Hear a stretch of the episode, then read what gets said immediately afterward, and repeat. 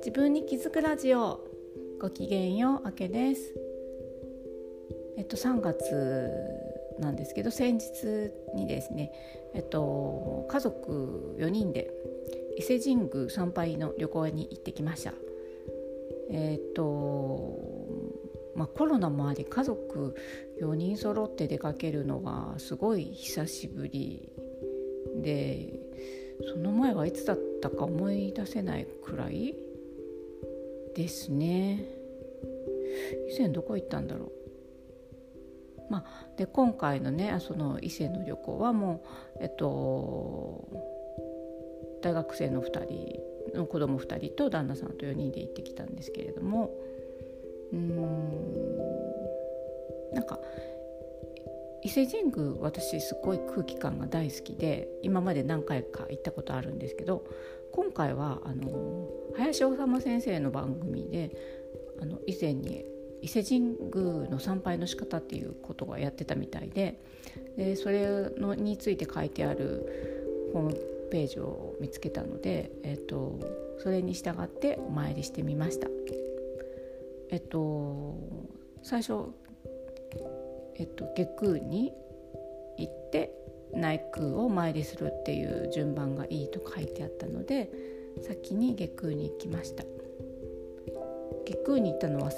私初めてなんですけれども伊勢神宮の内宮と同じようにあのすごい空気が浄化されてる感じがしてねあのすごく気持ちいい空間でした。でそこの参りが終わってから内宮に行ったんですけど内宮はやっぱりすごい人がいっぱいでした。月宮はあの本当に人が少なくてあのゆっくり回れたというかあの人混みを全然気にしない感じで回れたんですけど内宮はさすがすっごい人がいらっしゃってて混み合ってました。で夜影横丁はね特にあの食べ歩きが楽しいところなのであの結構人気のねお店は列とかできてました。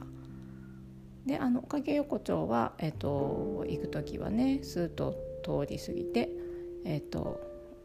伊勢神宮内宮の大鳥居から入って内橋渡って入っていきました。でなんかその参拝方法によるとまず最初に五十鈴川の石畳のところへ行くといいって書いてあったので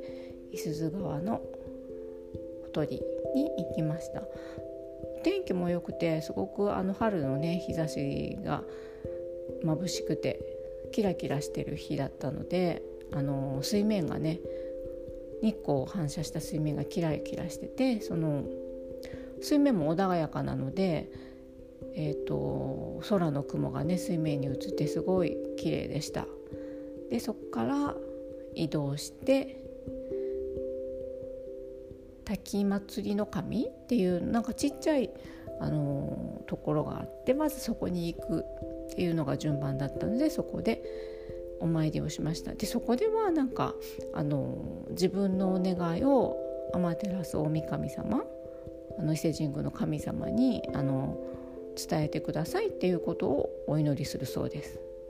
なのでそそういう感じでお祈りして次は正宮に行きました。で正宮では、えっと、自分の個人的なあの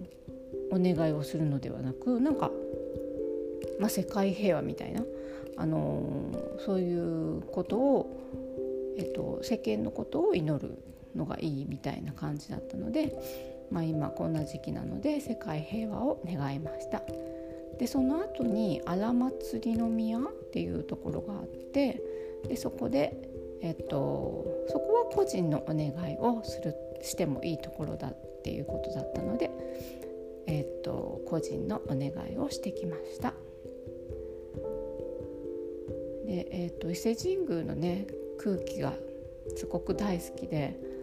あの杉の木がすごい杉の木が太い杉の木がいっぱいあってそういうのもね触るのもちょっと大好きだったのでちょっと大きい、ね、木に触ったりして。で、えーと、空気感を楽しんできました。で帰りは、えーと、影横丁でいろんなものを食べて帰ってきました。でえっ、ー、と鳥羽にも行ったので1泊家族4人でね1泊してきたんですけどもで泊まったところが純和風の旅館であのお布団でね寝るタイプでした。で夜ねあの中井さんがお布団を敷いてくださるんですけどまあ家族4人なのでお布団がね4つ並んでました。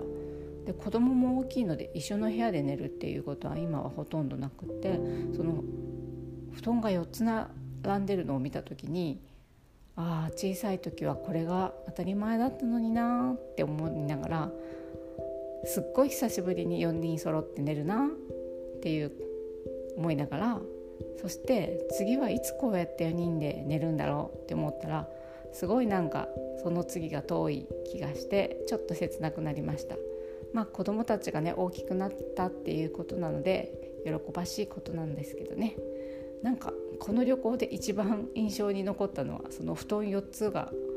並べてあったこと。4人で揃って寝るというのはああもうほとんどないんだろうなっていうところをすごく印象に残ってます。そう感じたのをすごく印象に残ってます。子離れの時期が来ましたねっていう感じですよね。なのでねこれからは子供のことはいつまでも気になるかもしれないけど自分の楽しみを見つけて楽しんでいきたいと思いましたここまで聞いてくださってありがとうございましたではまた。